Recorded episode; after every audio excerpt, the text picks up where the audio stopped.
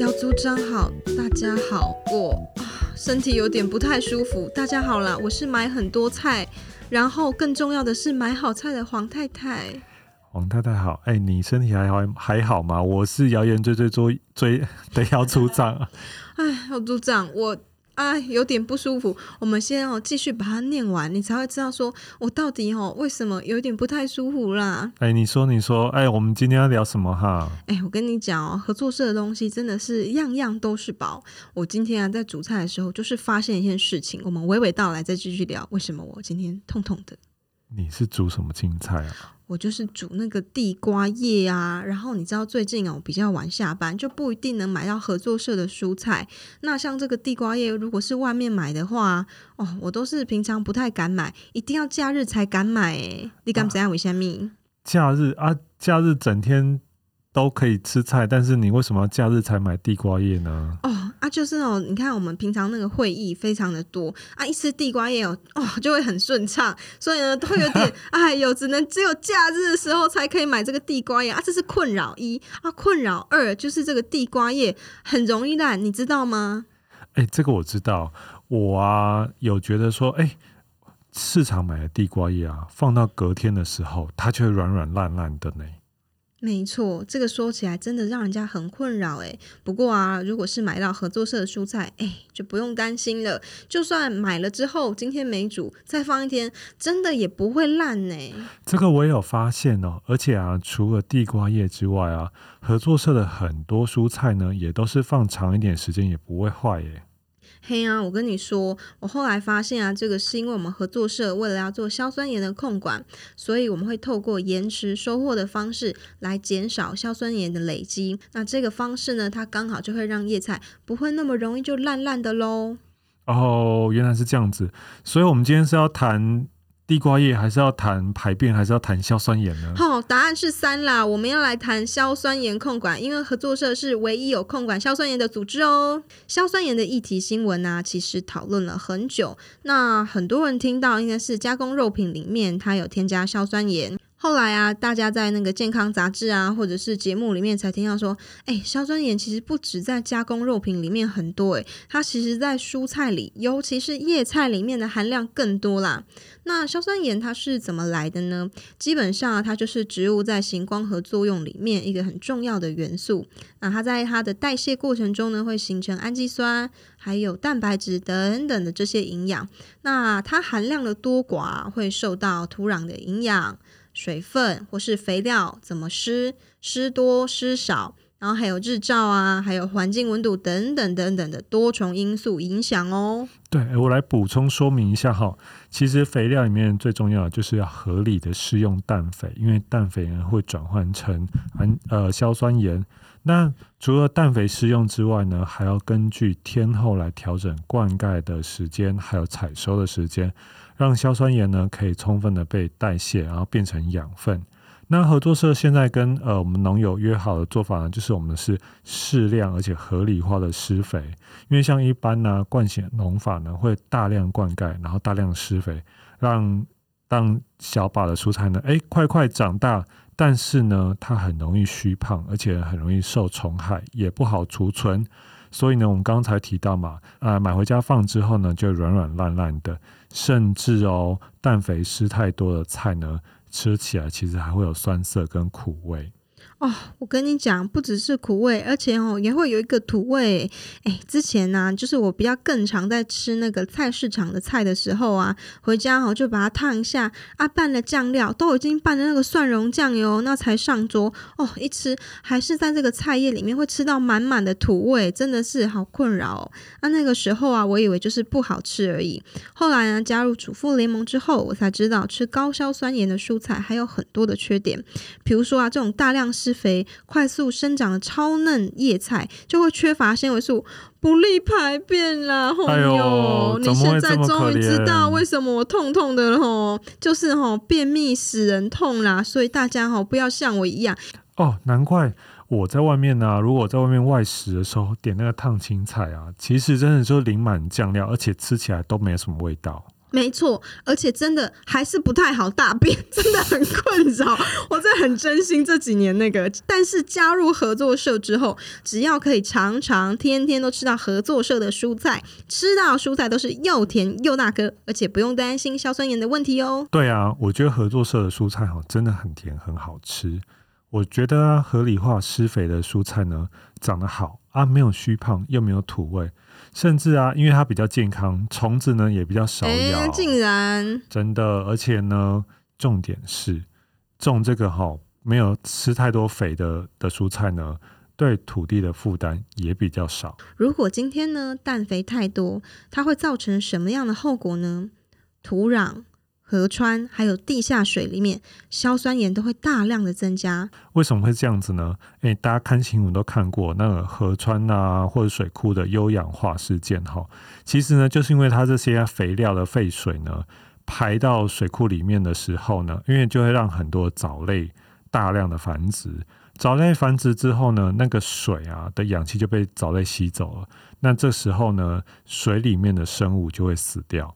那这个东西呢，在水库里面就是变成水库的生物死掉。那如果排到海洋呢，也会是海洋的灾难。那这些状况呢，其实主妇联盟在一九九九年的共同购买时期，就有我们主妇联盟合作社的共同创办人林碧霞博士，还有她的丈夫郑正勇教授，那个时候就已经开始注意喽，开始实施了蔬菜硝酸盐含量的限制。而欧盟，哎。姚组长，你要不要猜一下，欧盟它到欧盟它到几年才开始定出这个蔬菜硝酸盐的最高限量啊？嗯，欧盟那么先进，应该应该是在一九九零年就开始制定了吧？嘿，我跟你讲哦，欧盟啊，它一直到两千零一年才定出这个蔬菜硝酸盐的最高限量。哇，那我们也走太前面了吧？超前部署啊！你看哦，台湾当时没有法规规范说蔬菜硝酸盐的标准，然后呢，我们自己就已经先来控管说硝酸盐要含量多少，我们真的很厉害耶。对，可是呢，也就是因为这样子啊，我们那个标准就要自己定定，因为没有任何的参考等级。那合作社等级是不是就随便设一设，设两个等级而已呢？没有，我们很盯紧哦。之前呢，合作社的硝酸盐检验标准有过 A、B、C 三个等级，那依照它的等级不同，价格也不一样。超过硝酸盐的标准，蔬菜甚至不会收哦。这个分法也很直觉，社员呐、你不要担心，很好理解。简单来说呢，就是 A 级的硝酸盐，它是最少硝酸盐的，然后最安全。B 再多一些，C 的等级再比 B 多一些。但是当然，不管在什么等级，都是合作社用心在把关，全部都在安全范围哦。对，因为大家有时候会担心说，啊，C 级或是最不好的，跟大家说哦，没有，其实 A、B、C 三个都是安心可以食用的，只是说呢，因为硝硝硝酸盐的含量再少一点的时候，它种植方式可能比较不容易，所以它价格会再高一点，但就只是这样子哦。那此外还有一件事情就是，不同品种的蔬菜，它硝酸盐的含量也会不一样。所以，比如说，同样都是呃，同样都是 A 级，但是可能萝卜所含的硝酸盐就跟菠菜含的硝酸盐不一样哦。所以呢，为了各个植物不同的天性，它含量不同，那我们会依据它的特性来定定标准。嗯，像这样子定完标准之后，其实合作社也知道大家会有一个想法，就是都会比较希望可以买到 A 级菜，甚至也会想，啊，那为什么还要有 B 级菜跟 C 级菜呢？其实这么定定的原因啊，主要有两个。第一个是农友他种植低硝酸盐的蔬菜，其实并不是那么的容易。第二个呢是，如果最后都只剩下同一种菜，这个营养真的会严重摄取不足。社员啊，你可以想想看吗？如果为了要控管硝酸盐，你每天都只能吃小黄瓜，或是每天都只能吃红萝卜，诶，那这样子你的先生太太看到餐桌上是不是觉得很困扰啊？对，我跟大家补充一下哈，低硝酸盐的蔬菜呢，真的不容易种，而且呢成本也比较高。比如说啊，它在收成的时候呢。低硝酸盐的蔬菜呢，它可能要晒完一整天的阳光，让硝酸盐被代谢掉才采收。所以呢，人家比如说一早就可以把蔬菜采好就送出来了。可是呢，我们的菜呢，可能就要诶再晚一天才能收，或者是再晚很多天才能收，所以它时间成本就比人家多很多哦。真的就是这样子，没有错。另外啊，再来讲到合理化施肥这件事情啊，因为我们是属于少量多次的施肥，哈，就像有在减肥的朋友都要怎么样，少量多餐，多餐嘿，就是这样子哈。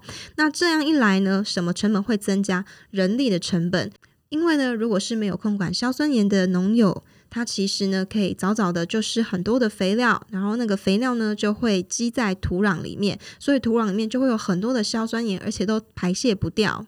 哎，我们今天都在讲排泄哦，那也是在讲硝酸盐，还是在讲你的消化问题哦？哎、我的消化问题真的是不好意思啦，吼。总之呢，我跟你说，这个硝酸盐呢就会影响土地非常非常的深，所以呀、啊，这个就是合作社一定要控管的部分。对，那虽然我们要控管呢，其实我们还是要农友跟我们一起手牵手帮忙，他帮我做，没错。那我们农友真的很赞哦，他就是，哎，我们给他定了标准之后，他就帮我们想到怎么执行的方式。像我来跟大家介绍一下哈，我们桃园复兴区的农友叫彭康伟哈，他就一个很小撇步跟我们说，他说其实呢，作物它只有足够生长时间，而且充分日照。这两个要素哦，哈，足够生长时间、充分日照之后呢，其实硝酸盐的含量呢就会变少，而且蔬菜会变得比较结实、比较有营养。嗯，那我要分享的是另外一位是嘉义县义竹乡的翁景煌哦，帕哥啊，他是把蔬菜哈种在温室里面。那因为日照量比较少，哎，刚好前面有提到日照量比较少，硝酸盐是比较多还比较少？当然就会变多啦。嘿，就是这样子，所以啊，就是更加不容易哦。那它的秘诀是什么呢？它在作物栽种之前呢，土壤就会在里面先放基本的肥料。在整个作物的成长过程里面呢，就不会再追加任何的肥料了。这个呢，可以避免氮肥残留在土壤里面，造成环境的负担。接着是它的蔬菜会比较晚采收，让作物可以充分的成长。这样子呢，也能代谢掉，哈哈，不是排泄啦，代谢掉过多的硝酸盐啦。哦，你看，哎、欸，我们农友真的很厉害啊！他们能够想出各种的方式，把这个硝酸盐降低。哈，然后再补充一个，像我们南投县埔里镇的林碧龙这位农友，哦、他呢，他也是做黑的哈。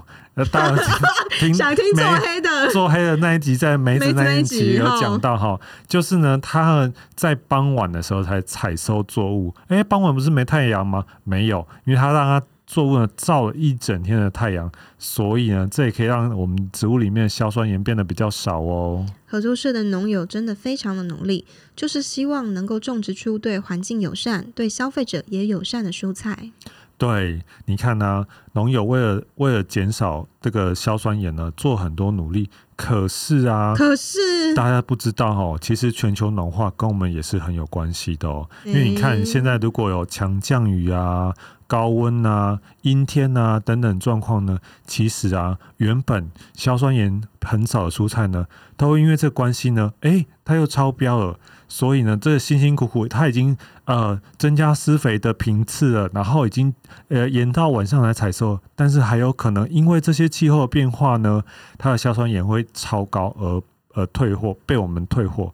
所以呢，我们硝酸盐制定含量呢，也要考量说，哎，那我们随着气候变迁呢，我们要不要调整标准？是啊，你看全球暖化的原因有非常的多，例如说滥砍森林、过度畜牧等等，这些理念呢都是和合作社生产产品是相违背的。可是呢，这样子的气候变迁却严重的影响到我们农友的栽种了，农友真的很辛苦。